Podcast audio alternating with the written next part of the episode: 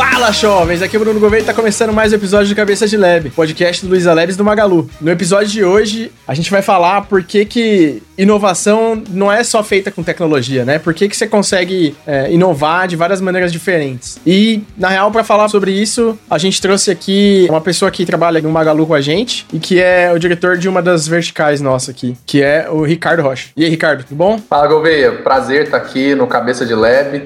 Né? Há muito esperava essa chegada aqui, né, e esse convite, então para mim é uma honra estar aqui. Eu já acompanho e vejo o quanto essa difusão de conhecimento, de cultura, ela é importante para aqueles que estão engajados aí no processo de inovação, de transformação das suas empresas. E os labs fazem parte dessa estrutura e representam essa mudança, essa transformação, essa inovação. Então, a gente tem uma responsabilidade muito grande com aquilo que a gente compartilha aqui. Para mim é uma honra estar aqui com você, dividindo aqui não o palco, né, mas dividindo aqui a voz nesse momento aqui, nesse episódio do Cabeça de Leve. E como todos os episódios desse ano aí, a gente tá com essa novidade dos meus novos amiguinhos que vão me ajudar nessa tarefa de rostear tudo aqui, que são os novos co-hosts. E aí, galera? E aí, Gouveia, beleza? E aí, Ricardo, belezinha? Bora pro bate-papo. Salve, jovens! Que Diego falando. A gente sempre carrega a tecnologia junto quando fala de inovação, principalmente nos dias de hoje, mas vamos entender um pouquinho mais aí do que a gente consegue inovar sem tecnologia necessariamente. Oi, oi, pessoal.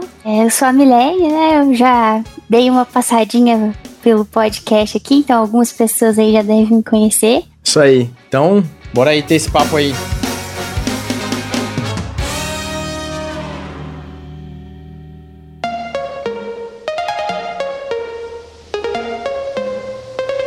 Primeiro, eu queria agradecer pela disponibilidade do Ricardo. tenho certeza que a gente vai aprender muito. Para quem não conhece o Ricardo, né, ele é referência quando a gente fala de transformação digital e é uma pessoa que sempre trabalha aí para disseminar a importância da cultura digital, né? E a gente queria que você se apresentasse também, Ricardo, falasse um pouquinho aí o que você faz, né? Vamos falar assim, né? Porque o, o Ricardo ele faz muita coisa além de trabalhar aqui no Magalu, né? Vale endereçar isso aí para quem tá ouvindo. é uma coisa que eu sou muito bom de fazer também é filho, né? Eu tenho quatro filhos, então é importante começar por essa, por essa perspectiva, né? Então, né, tenho quatro filhos, uh, Rafael, Laura, é, Raul e Rodrigo. E a coisa mais engraçada, porque assim, na área de tecnologia, a gente tem dificuldade, né, às vezes, de encontrar bons profissionais. Aí eu falei assim, amor, então, já que é difícil contratar, vamos fazer o seguinte, vamos começar a fabricar, porque aí eu já garanto o futuro da empresa, o futuro dos negócios e tal. Ah, beleza, né? E aí veio o Rafael, que a gente entende que ele vai lá para Tech Lead, a Laura, mulher, vai para PO, mais detalhista e tal. E, cara, a natureza me presenteou com o front e o back, viu? Gêmeos front e back, já viu os dois já resolveu. Então já tem tech lead, PO, front e back aí para poder montar um squad. Já tem uma startup aí. Já tem uma startup, não? E o Rafa já tá com 11, já tô pondo ele aqui para fazer edição de mídia social. Daqui um dia eu já quero empresariar o menino já.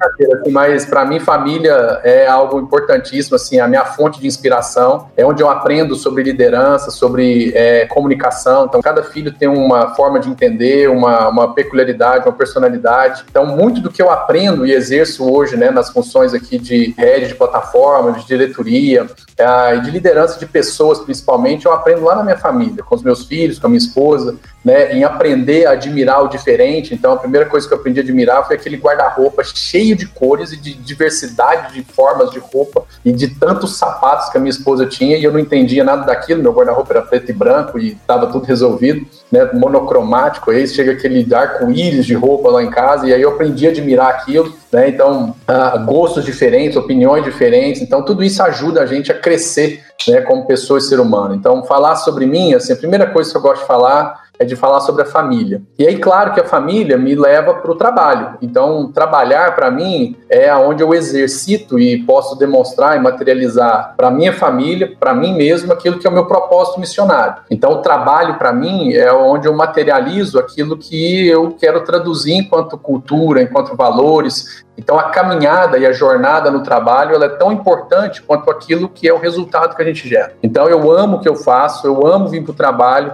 né? Eu, eu, eu não separo trabalho, família, religião, política, futebol, boteco, nada disso. Né? Para mim tá tudo na mesma pessoa aqui, Ricardo, e vivo essa ebuliência toda assim. Sou muito apaixonado pela família, pelo trabalho, pelos amigos e por tudo que eu faço. Ô, Ricardo, eu queria que você explicasse é, o que significa aquela sua camiseta que você sempre usa, I love you. Essa camiseta, né, é a declaração de amor. Então, eu falei assim, quem inova é alguém que está apaixonado. Então, I love you é a declaração que eu já abro quem me vê. Então, assim, a relação estabelecida a partir do meu compromisso de que eu estou apaixonado por ela. Então, eu não tenho dificuldade nenhuma de declarar aqui para os meus colaboradores, para os meus liderados, para os meus pares, né? Essa paixão que eu tenho por eles. E paixão é assim, você tem hora que tá, ama demais, tem hora que você está com raiva demais, né? Então, é intensidade o tempo todo. Então, essa camiseta, ela me traduz, né? Ela me traduz nessa intensidade, essa vivacidade nas relações, na minha entrega, naquilo que eu faço. Então, o que eu faço, eu faço com muito amor, as pessoas com quem eu tô perto é com muita paixão. Então é essa vivacidade. Então aquela camiseta I love you é a tradução para que a gente possa se elevar a essa dimensão aí da, da vivacidade e essa expressão assim né, de energia pura daquilo que é uma relação humana. Então, por isso que eu gosto de usar essa camisetinha, porque ela tem que expressar o nosso melhor, né? A coisa mais boa que o ser humano tem, sem dúvida, é amar e ser amado. É o que todo mundo busca, é o que todo mundo quer. Então, por que não vestir aquilo que é o anseio e o desejo de todo mundo e é o que todo mundo pode fazer? Todo mundo pode amar e todo mundo pode ser amado, mas a gente precisa querer isso. E aí a minha camisetinha também é um incentivo a isso. Então eu declaro para que a pessoa também possa né, ser influenciada por isso.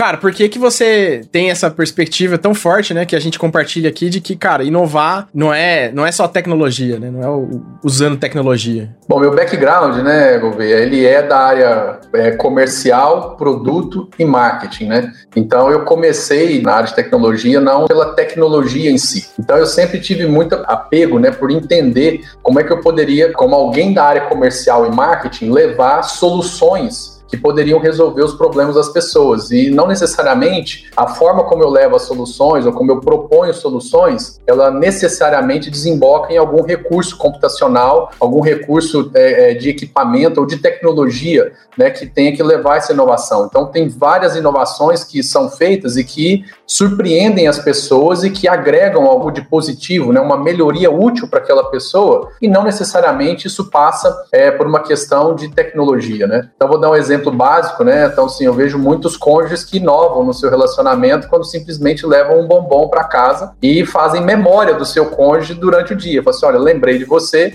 durante o dia e tá aqui um bombom, e aquilo surpreende o cônjuge de maneira positiva, né? E aquilo traz uma melhoria útil para o relacionamento deles. Então a inovação, ela, não, ela, ela, ela pode ter a tecnologia como meio, mas a tecnologia não é o fim da inovação. A inovação é toda vez né, que eu consigo produzir algum valor significativo que aporta, que leva alguma resultante positiva e útil para a vida de alguém. Isso é que é inovação. Então ela pode ter o viés de tecnologia, em que ela acelera, a tecnologia ela otimiza, ela melhora, mas ela não é o fim. O fim é a resultante positiva e útil que eu gero e entrego para alguma pessoa. Isso é inovação. É legal que isso vai bem de encontro do que a gente faz, né, no, na empresa, que todo mundo diz aquele negócio, você é contratado para resolver problema, né? Não para programar numa linguagem, não para, sei lá, cuidar de uma infraestrutura disso, aquilo, você vai resolver um problema. A tecnologia que você vai usar para resolver esse problema é, é só um caminho para você chegar lá, né? É, esses dias meu filho me perguntou assim, papai, mas o que, que é que vocês fazem lá? Eu falei assim, ó, ah, vocês fazem o site, vocês fazem o super app,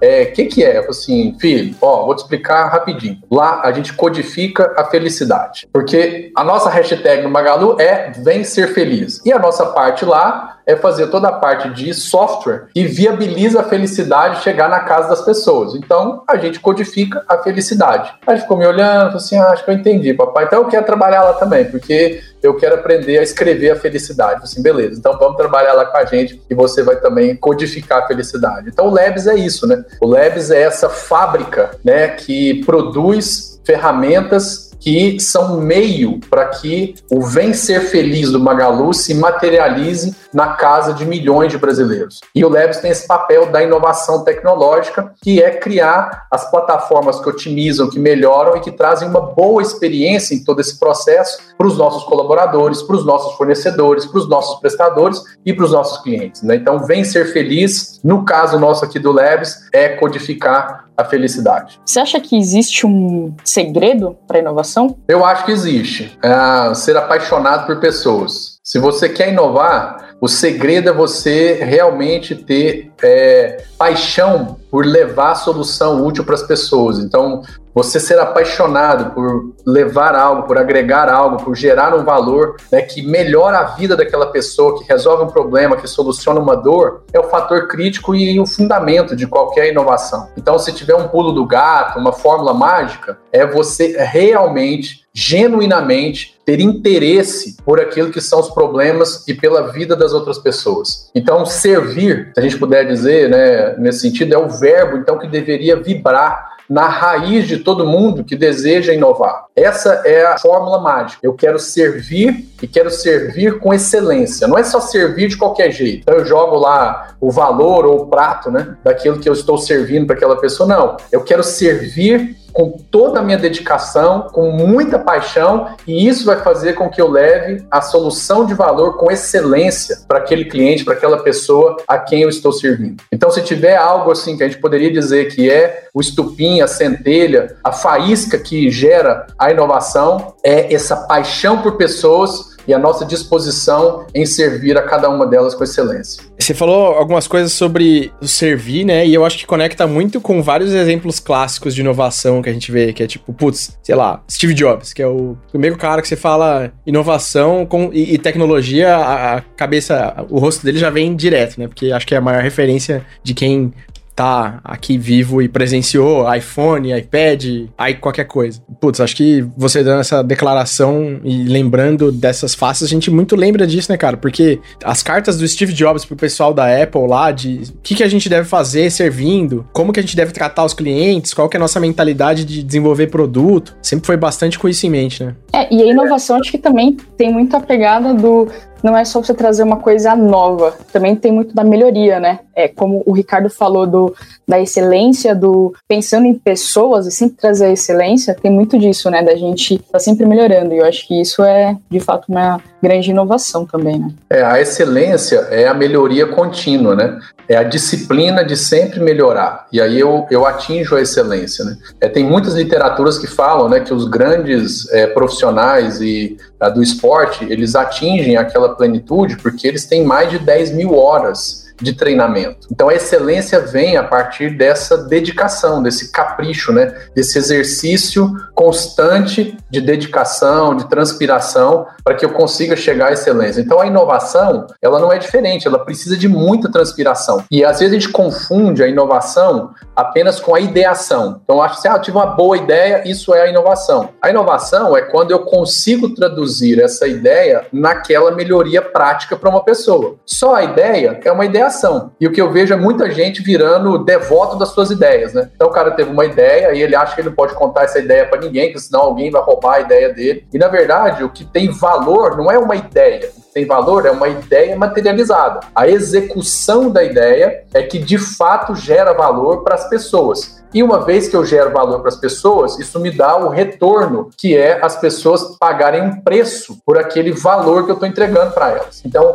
essa questão da ideia né, é uma alegoria que a gente tem que tirar da nossa forma de pensar inovação. Ideias são muito boas, mas se eu não consigo traduzir essas ideias em valor material, prático e útil para as pessoas, elas não têm valor algum. E eu tenho que ter cuidado, esse desapego das ideias, porque às vezes eu fico tão idealizado em materializar algo que às vezes eu não estou ouvindo as pessoas que estão me dando feedback sobre aquilo que eu estou materializando. Então eu preciso ter ideias, preciso colocar as minhas ideias à prova, preciso validar essas ideias na jornada de uma pessoa, se aquilo realmente está entregando valor útil ou não. E caso essa ideia não esteja, eu ter a humildade, né? E humildade tem a ver com permeabilidade, de acolher esse feedback e me reinventar. Então, o inovador, ele está não só tendo ideias, ele está aprendendo, ele está se reformando, se remodelando, se reinventando a todo momento. De tal forma que às vezes ele nasce com uma perspectiva, mas ao final da sua jornada, aquela perspectiva se transformou ou se transmutou por inteira. E ela já nem mais parece com aquilo que um dia me fez começar a jornada. Mas tem uma coisa, vou ver, que não muda nessa jornada, que é o propósito de levar um valor útil para as pessoas. Então, as ideias, as coisas, as materializações, todas elas mudam, mas um princípio básico da inovação não muda, que é levar uma melhoria útil e significativa para as pessoas. Então, eu me coloco à disposição das pessoas para cumprir uma jornada que vai levar para ela uma solução.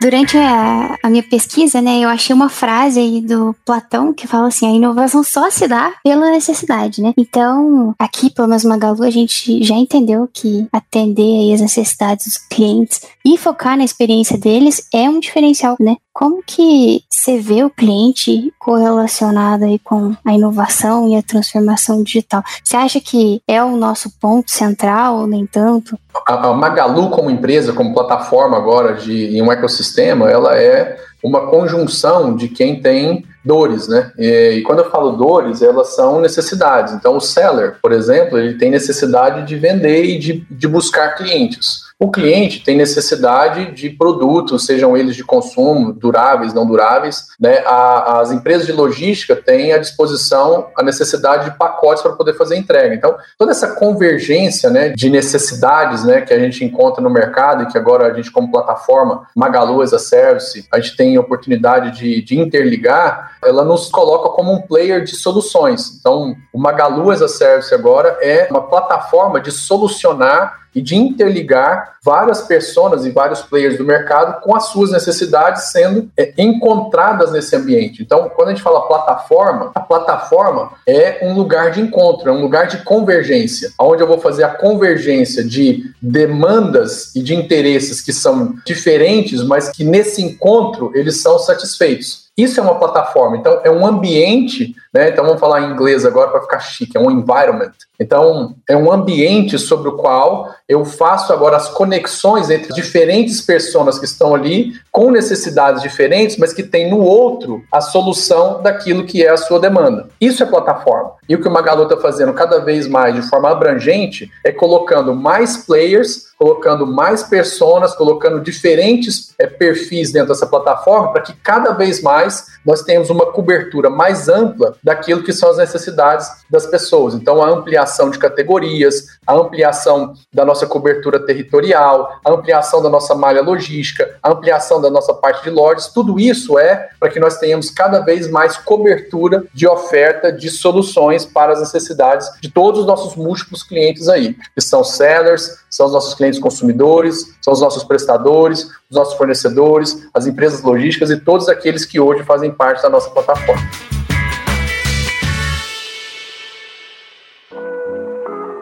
Como organizar a empresa para essa cultura de inovação? Tem que ter um preparo para uma empresa quando a gente fala de inovação. E é uma cultura. Sem dúvida, né? A inovação não vem quando eu terceirizo ela ou quando eu departamentalizo ela. Falo assim, ah, agora a inovação tem um departamento aqui, uma diretoria de inovação e agora, pronto, nós temos inovação aqui na nossa empresa. Inovação realmente é uma cultura. E é aquela cultura que eu te falei, a cultura em que nós temos e somos apaixonados pelas pessoas e queremos servi-las com o nosso melhor. E se a gente olha aqui na perspectiva do Magalu, isso está na nossa declaração. Né? O Magalu tem como propósito levar a muitos o que é privilégio de poucos. Tem uma missão. Então, sim, a inovação passa primeiro por uma questão cultural, de propósito. E o propósito é que me leva às ações de materialização daquilo que são os efeitos positivos de valor que eu quero gerar para as pessoas. Então, antes de pensar em qualquer transformação digital, em qualquer framework de trabalho, em qualquer tecnologia, em qualquer metodologia, sim, eu preciso entender como é que está o alinhamento cultural da empresa, como é que está de fato na essência daquilo que a gente é e daquilo que a gente faz a importância dada para as pessoas a quem a gente serve. O cliente é declarado em várias empresas né, que ele é o centro das suas estruturas. Beleza, mas ele tem que ser também o centro daquilo que é a nossa paixão. Não é apenas uma declaração racional daquilo que é a, a justa posição dentro de uma cadeia de valor de onde o cliente deve estar. Onde o cliente realmente deve estar é naquilo que é a nossa paixão por ele. Então, primeiro, nós somos apaixonados pelo cliente, pelo seller, pelo fornecedor, pelo prestador, pelas pessoas. Porque no final, embora a gente possa falar de várias siglas e de B2B, B2C, F2C, D2D, no final, tudo é people to people, é de pessoa para pessoa. Então, se essa cultura de ser de pessoa para pessoa não estiver na forma como eu trato os meus liderados, como eu trato os meus pares, como eu trato os meus colaboradores, como eu cuido das pessoas que estão né, sobre a minha liderança, se isso não faz parte da minha cultura, então dificilmente eu estarei apaixonado por alguém e dificilmente vou conseguir servir outra pessoa. Então, para inovar, primeiro eu tenho que me apaixonar por uma pessoa e depois eu tenho que ter disposição de servir. Sem isso, qualquer dinheiro pode comprar muita tecnologia, mas sem dúvida alguma, eu jamais serei protagonista de alguma inovação. O que você falou, cara, eu trago bastante para mim como o um negócio de que você só vai tomar decisões duradouras para sua vida e que fazem algum efeito para você, efeito de verdade, né? Que te tornam uma pessoa mais satisfeita, mais completa, né? Mais plena. Para mim, só quando você tem isso mesmo, de estar tá fazendo um negócio que você realmente gosta, você realmente é apaixonado por fazer. E, putz, cara, eu acho que eu me conecto muito com o que você disse nesse sentido, assim, sabe? É o que a gente procura, né, quando a gente abre vaga aqui, quando a gente vai fazer algumas entrevistas, né? Eu, pelo menos, quando vou entrevistar a galera, assim, a primeira coisa que eu vejo, assim, é o brilho nos olhos, assim, para falar de tecnologia, daquilo que a pessoa faz. É, quando a gente fala, né, isso vai muito de equipe para equipe, mas a gente fala, ó, nessa equipe aqui são esses os desafios, é, é, é aqui que a gente quer chegar, tal. Como que você se vê nisso? E aí, a pessoa falando a visão dela, você consegue sentir aquele brilho nos olhos, né? Então, é muito claro que a pessoa ela vai fazer aquilo com amor, com vontade de fazer e vai fazer soluções duradouras, né? Não vai ser só assim, ó, eu vou fazer um remendo aqui, um remendo ali, vou entregar e falou, valeu, deu meu, deu meu horário, tchau, vou pagar meu boleto, né? E acabou. E dá para perceber claramente, assim, né? Quando você tá entrevistando e fala, cara, a gente tem tal desafio, e aí, o que, que você acha? A pessoa, ah, acho legal, é isso aí, né? Vou falar, é, vou fazer, é legal, eu gosto de, de Java, eu gosto de Python. Com verdade, às vezes, né?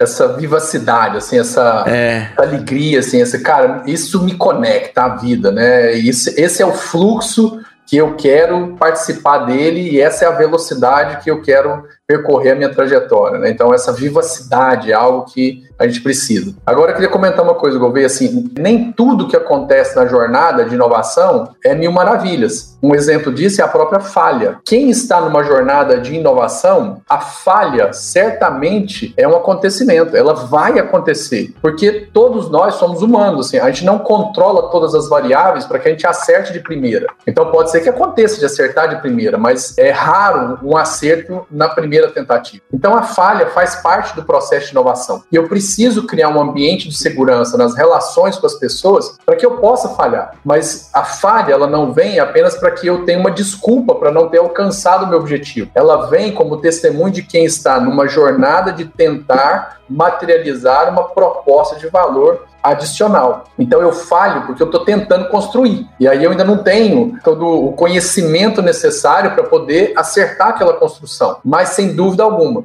aquela falha me dá, no mínimo, uma referência de conhecimento do que não fazer. E aí, sabendo o que não fazer, eu vou propor uma alternativa a um caminho para que eu possa construir aquele valor. Então a gente falha aqui, sem dúvida, a gente erra, a gente escorrega, tem hora que a gente pisa no tomate, tem hora que a gente pisa na bola, tem hora que a gente leva tombo, tem hora que a gente cai de bunda. Então, tudo isso faz parte de quem está inovando. Mas a gente tem um ambiente seguro para poder inovar. Né? Então, as pessoas elas, elas criam laços de confiança para que nós possamos, é, nesse ambiente seguro, propor ideias, soluções e testar hipóteses. Isso é um fato importante, porque às vezes falta nas empresas esse ambiente seguro para que a gente possa testar e errar. para que eu tenha orçamento, para que eu tenha recursos para poder testar e aquilo não dar retorno naquele momento. E eu ter que esperar um pouco mais para poder ter o retorno daquele valor de investimento que eu estou fazendo e que trouxe até aquele momento a fato.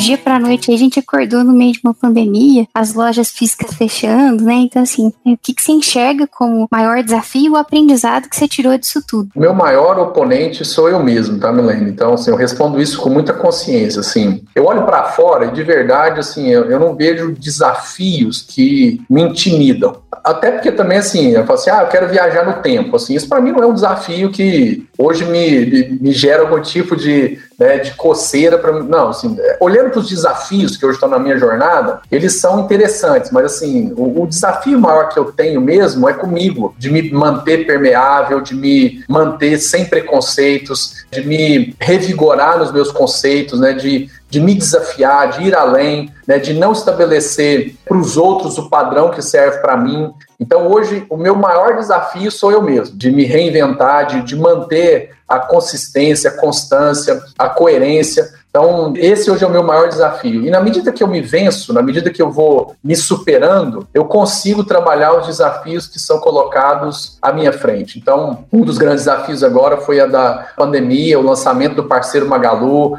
né, a consolidação das plataformas de marketplace, tudo isso veio. E na medida que eu consegui vencendo né, todas as questões que iam acontecendo, né, primeiro dentro de mim, e isso é das ansiedades, dos desconfortos, tudo isso vai sendo vencido dentro da gente a gente consegue materializar e aportar aquilo que é a direção para que a gente tenha clareza da jornada a ser percorrida. Então, é, quando eu tenho um desafio, primeiro eu venço ele dentro de mim, primeiro eu trabalho ele né, naquilo que é a, a elucidação, a clareza dele é dentro de mim e depois junto com o meu time. E aí esse acho que é um fator importantíssimo, né? É, eu não sei trabalhar se não for em time, em equipe né, em colaboração, porque eu acredito assim, com todas as minhas forças, né, que a sabedoria coletiva é muito maior do que a sabedoria individual. Então, a gente é muito maior como grupo do que apenas como indivíduo, né? Todos os indivíduos em um grupo devem ser menores do que aquilo que é a expressão deles como coletividade. Então, essa é uma crença que eu tenho. E aí, para mim enfrentar desafios, eu fico muito corajoso, porque eu não enfrento eles sozinhos. Eu sempre enfrento desafios com o meu time, com a minha equipe, né? E eu sempre estou com eles também nos desafios que eles enfrentam. Então, acho que essa, essa abordagem me deixa desafiado, mas não me faz ficar temeroso, assim. Eu volta e meio o Fred chega com desafio, o Fatala chega com desafio, assim, cara, beleza, vamos embora.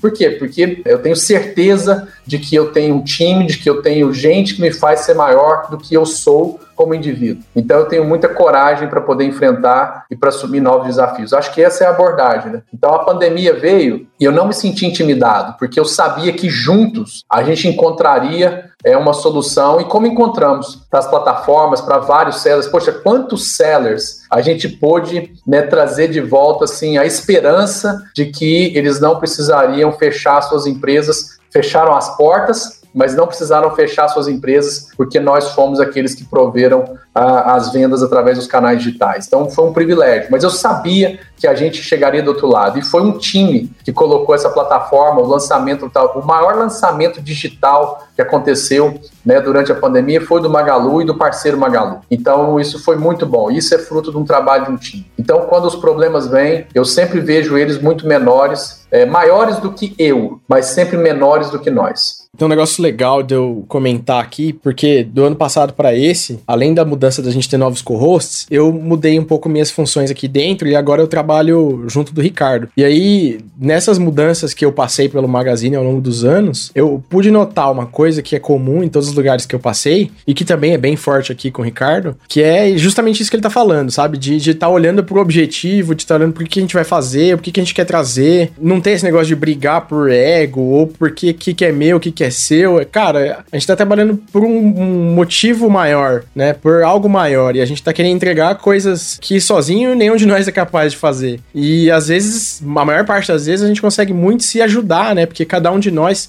tem uma experiência de vida, tem conhecimentos diferentes. Então, diferentes experiências e diferentes conhecimentos, eles só se somam, né? Isso é tão legal de ver, porque isso é outro negócio que o Ricardo também pode experimentar quando ele vai conhecer outras empresas, ou dando palestra, ou fazendo benchmark.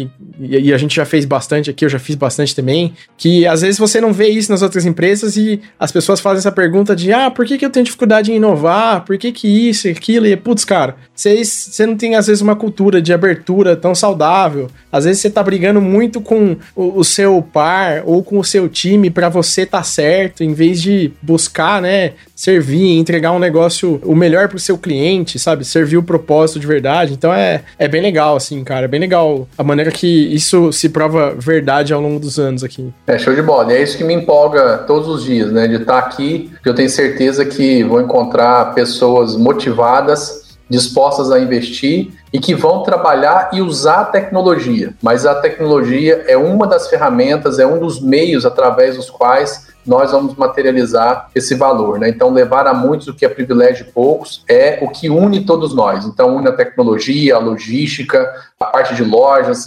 canais, negócios, marketing, comunicação, pessoas, né, jurídico. Então, todas as áreas da empresa estão alinhadas em um único propósito, que é levar a muito o que é privilégio de poucos, e é cada um na sua melhor habilidade, naquilo que tem mais conhecimento, executa o seu papel para somar nesse todo e aí a gente conseguir de fato materializar o vencer feliz. É isso aí, cara. Eu acho que é, não sei se vocês concordam, acho que é legal a gente falar um pouquinho sobre o que é seller, né? Para quem tá escutando, às vezes não sabe o que é seller, parceiro Magalu. O que é marketplace, então, né? Exatamente. É. Quando a gente, eu tô aqui faz um tempo, né? Vocês sabem aí, quem tá ouvindo não sabe, eu tô aqui faz uns oito anos e quando eu entrei aqui, a gente não tinha nem 20 mil produtos no e-commerce e agora a gente tem sei lá quantos milhões a gente já tem aí. Então eu vi esse negócio crescer, assim, e no começo era difícil explicar, é, principalmente, sei lá, pra minha mãe, o que, que é marketplace, né? E aí eu, eu vim com a, com a analogia de falar, mãe, Marketplace é tipo uma feira, o feirão de Ceasa, sabe? Tem um lugar que tá oferecendo espaço. Daí tem um monte de gente que quer vender suas coisas ali dentro. Marketplace é isso. E em inglês, na verdade, é exatamente isso, né? É um lugar de mercadejar, né? É um lugar de fazer mercado, né?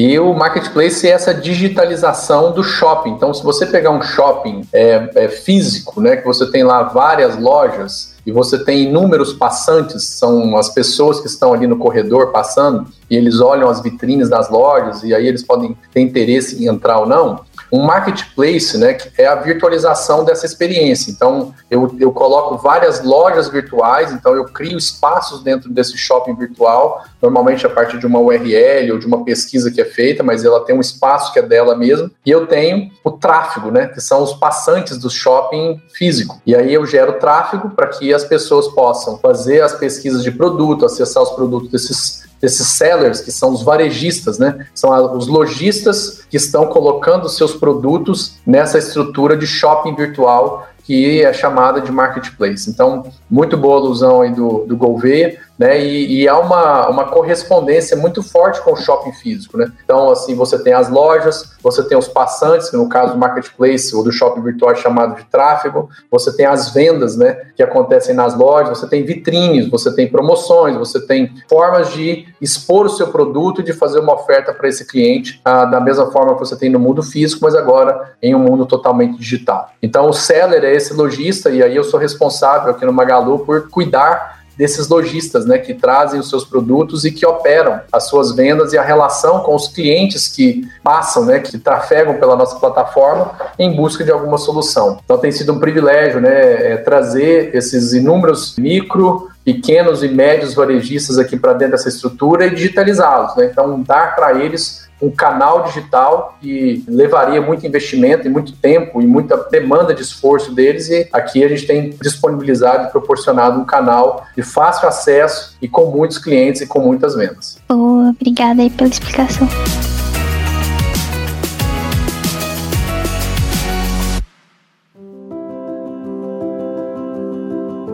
Inovação e liderança têm uma certa conexão, né? Como que você vê que essas duas coisas se conectam? Liderar e influenciar positivamente as pessoas de forma que eu possa fazer alguma efusão, né, uma agregação de valor e liberar potencial nela. Então, o líder não é aquele que apenas governa. O verdadeiro líder, e aí no começo eu falei sobre a paternidade, sobre a família, né? O líder é aquele que encontra o potencial peculiar e genuíno em cada pessoa e se torna um facilitador para que esse potencial possa ser traduzido em um valor e isso melhore a vida das pessoas, ou a natureza, ou o mundo, como a gente poderia dizer. Então, o líder é aquele que facilita, que viabiliza, que instrui as pessoas e os seus liderados para que elas possam cada vez se tornar a melhor versão delas mesmas e aportar de maneira mais eficiente eficaz o valor e o potencial que elas têm no mundo. Esse é o papel do líder. O papel do líder não é mandar, o papel do líder não é controlar, o papel do líder é liberar liberar potencial e guiar pessoas naquilo que é se tornar a sua melhor versão. Vou já puxar um gancho aqui e falar que lá no episódio 13 a gente falou sobre obsolescência programada em gestão de equipes e a gente aborda esses pontos que o Ricardo falou. Então, Ricardo, a gente sempre faz essa brincadeira nas reuniões que ele fala: no episódio tal, o Gouveia fala tal coisa e tal. Agora eu fico pegando o seu pé, né? Mas é isso aí, episódio 13, galera. Vai lá ouvir que a gente fala sobre isso e é bem legal. É isso mesmo.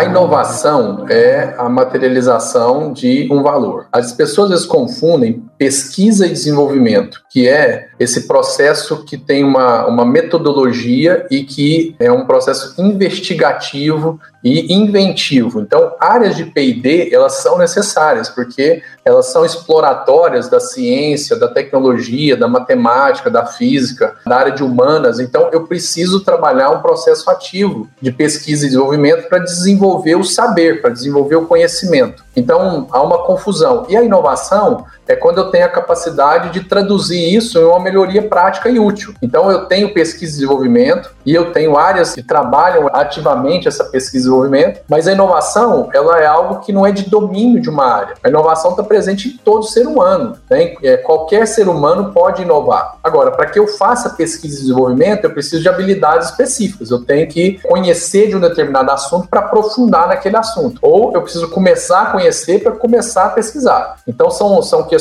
diferentes e que às vezes é, são confundidas, né? Pesquisa e desenvolvimento é uma coisa, inovação é outra. Inovação, todo mundo tem e deve né, é desenvolver esse potencial. Pesquisa e desenvolvimento, uma questão de aptidão. Tem gente que gosta de pesquisar e desenvolver. Então, cientistas, por exemplo, adoram entrar 8 horas da manhã, sair 8 horas da noite e ficar lá mexendo em tubo de ensaio, fazendo misturas, processos químicos. Bom, ah, não é o que chama a minha atenção, mas tem gente que gosta dessa estrutura de pesquisa e desenvolvimento. Animal. Assim, eu acho que essa parte de o que é inovação é um negócio que é super mal interpretado em vários casos, né? Eu e o Vini, que é um diretor aqui do Magalu também, em vários episódios a gente falou sobre isso, em como às vezes as pessoas entendem errado o que é inovar, né? De putz, cara, se, se. Ah, eu já ouvi o seguinte ao longo dos anos. Falei, ah, o Magalu não, não inova muito. E aí eu sempre perguntei pra pessoa assim, falei, sob qual perspectiva? Porque dependendo da perspectiva, você pode até ter razão, mas na minha perspectiva, absolutamente você não tem razão. Mas daí é, é tudo questão também de, às vezes a pessoa não tá olhando sobre a perspectiva de, putz, o que que tá sendo feito aqui de novo, né? O que que tá sendo feito de diferente e surpreendendo quem tá experimentando os nossos produtos, nossos serviços, né? Os nossos canais de venda e tudo mais. E eu acho que assim, é, também vale o exercício de quando você faz essa crítica a uma empresa, a um serviço, de perguntar de que, que perspectiva que às vezes eu tô perdendo aqui, sabe? O que, que eu não tô reparando para tentar falar que uma empresa não é inovadora? Porque inovação pode estar nos pequenos detalhes, assim, e a gente pode estar sempre olhando com o crivo de, ah, mas você não inventou um iPhone. Putz, o iPhone só foi inventado uma vez, sabe? A inovação está muito ligada à sensibilidade também, né, Gouveia? Eu preciso ter sensibilidade à dor das pessoas, então eu preciso me conectar a elas, eu preciso ter empatia com elas, e é daí que vem a inovação. E a gente acha que a inovação está só quando eu consigo fazer um impacto em milhões de pessoas. E a inovação ela começa com um né, que eu faço a mudança significativa na vida dela. E aí, uma vez que eu consiga fazer essa mudança em um, né, uma pessoa, eu consigo agora escalar isso para outras que tenham similaridade, tanto de jornada quanto de perfil. E a gente chama isso de persona, né? Então, de persona e de jornada. Então, ela vem dessa sensibilidade e da minha calma, vou usar essa palavra, de testar e de validar isso com alguns poucos. E depois que eu valido isso com alguns poucos, então eu entro para um processo processo é, de crescimento. Né? Então, eu trabalho o framework de desenvolvimento de produto ou de soluções a partir disso. Né? Eu faço problem fit, depois o product fit, depois que eu faço o market fit e depois é que eu venho para a parte de business, né? de negócio. E aí eu, eu utilizo as técnicas de growth. Então, mas começa com um. E a gente às vezes é muito ansioso em já querer sair fazendo para milhões. Né? Então, eu vou lançar algo, se eu já não lançar tendo 10 mil ou 50 mil, isso não foi um sucesso. E às vezes a gente lança tendo 10. Vou usar um exemplo básico aqui, né? Quando a gente foi começar o parceiro Magalu esse ano, a nossa perspectiva era que a gente tivesse no primeiro semestre 400 varejistas. E agora nós estamos superando quase que a casa dos 100 mil. Então a gente começou com sensibilidade, a gente escutava todos eles mas eu precisava dessa sensibilidade, dessa dedicação para poder inovar. E aí foi a partir desse grupo pequeno, mas com um perfil claro, uma jornada clara, é que a gente conseguiu agora escalar para essa centena de milhares. Então, começa com muito poucos, com muita sensibilidade, com empatia, com dedicação e pequeno. Então a gente começa pequeno, mas depois eu vou escalando isso de maneira grandiosa. Você falou umas palavras aí que quem tá escutando, você falou growth, falou de como fazer o framework todo aí, e eu vou falar o seguinte, gente, a gente vai fazer um outro episódio só sobre isso, e o Ricardo a gente vai chamar ele para falar sobre isso. Então, tá, ó, falar sobre Product Service Design, a gente pode utilizar Canva, eu vou, deixa eu gastar agora, vou usar, nós podemos usar Canva, nós podemos usar Lean, então a gente pode usar várias metodologias aqui para poder fazer o processo de Service Design, o Product Design, e aí a gente fala várias siglinhas aqui para a gente poder ajudar nessa jornada. Então, se inscreve aí e fazer aquela boa, né? Tem que falar tudo, né? Se você gostou, se inscreve, curte e compartilha. É isso aí, isso aí. Deixa o like. Boa, isso aí.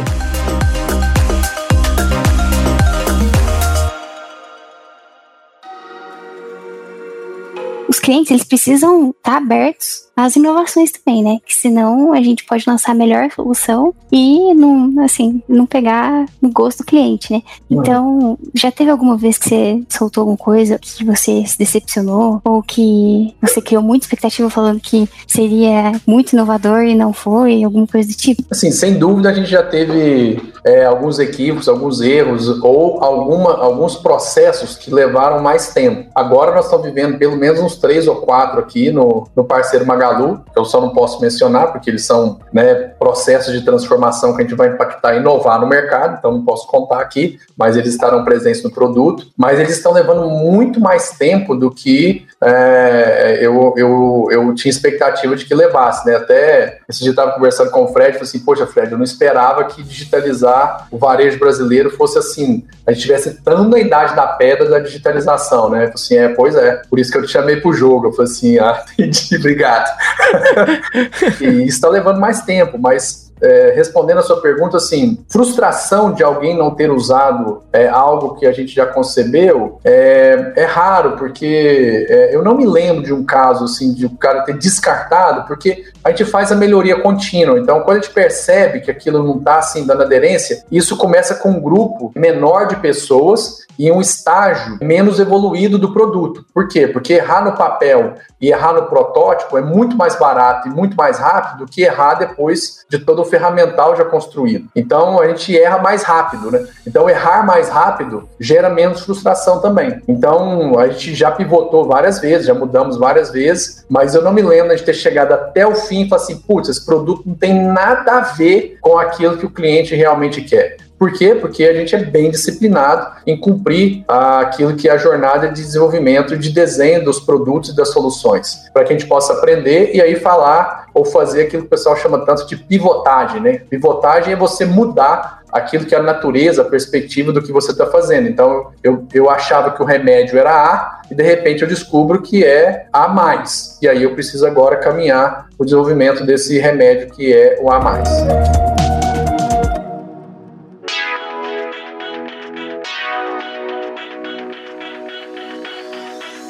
E, cara, o que, que, você acha da pandemia? O que, que ela vai deixar pra gente aí de aprendizados e lições, hein? Ah, acho que a pandemia vai deixar algumas heranças positivas, as negativas a gente vê e a gente é solidário a todas as a herança negativa que ela tem deixado aí, principalmente aqueles que perdem seus entes queridos, pessoas que sofreram com as questões de refluxo econômico, mas ela deixa também algumas questões importantes, né? A gente vai passar certamente a ser mais cuidadoso com a nossa saúde, com a higiene das mãos, com a nossa forma de se comportar em público. Eu tenho algumas preocupações, principalmente com o isolamento social, em que as pessoas, né, estão perdendo perdendo o calor humano, tá tendo, a gente tem calor digital, mas ele não é o calor humano presencial. E a, a filosofia diz isso, né, que o homem é naturalmente, é a palavra filosofia, um animal social. Então a gente precisa dessa socialização, desse encontro. Então os ambientes de trabalho estão ficando muito digitais. E as pessoas já não estão mais tão digitais assim, né? Você sai na rua, você vai nos bares, você vai nos shoppings, as pessoas estão lá, mas os ambientes de trabalho ainda estão muito digitais. E isso me preocupa, porque a, a gente pode caminhar para relações que são relações é, mais transacionais e menos relacionais à perspectiva da comungação de cultura, de valores, de experiências e de realmente criar intimidade, laços né, que geram aquele ambiente que eu falei agora há pouco de segurança e de colaboração. Então, a conexão entre as pessoas, entre seres humanos, né, ela é mais complexa do que uma conexão simples de, de bichos ou de coisas. Então, ela, ela precisa desse contato. Né? Existem vários elementos atenuantes em uma relação quando eu estou face to face digitalmente, assim, quando tem muita distância, eu estou falando quase como uma imagem que se mexe, que me responde,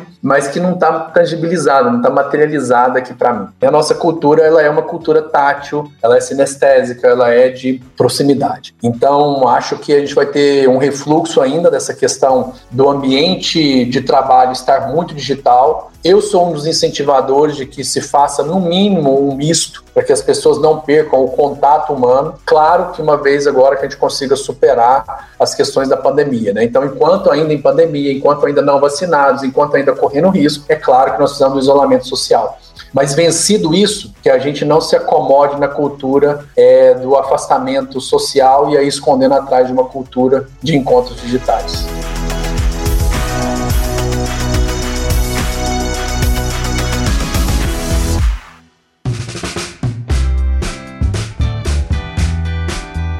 Bom, a gente tá no Twitter e no Instagram como arroba Cabeca de Lab. Eu tô no LinkedIn como BF Gouveia. Eu tô no Twitter como arroba Três Cores. Eu estou no Twitter como arroba drgarcia1986. E eu tô no Instagram com M, underline M Vasconcelos. Eu tenho um canal no YouTube, gente, então se inscreve lá, deixa o like, compartilha tudo. Bom, e eu estou no Instagram, ricardorocha.com.br. Parece site, mas é pura rede social mesmo. E também estou no Twitter, no arroba Ricardo Rocha. Então, convido vocês a me seguirem lá. Bem facinho encontrar. E lá eu compartilho de tudo. Compartilho de inovação, de tecnologia, de pensamentos, de comida, de nocaute e de tudo que eu penso durante o meu dia, eu vou compartilhando lá. o de nocaute é recente, hein? Então... é isso mesmo. Boa, animal, cara. Muito obrigado pela sua disponibilidade, muito obrigado por participar aqui. Valeu. Valeu, Gouveia, valeu, galera. Obrigado a todo o público aí do Cabeça de Lab.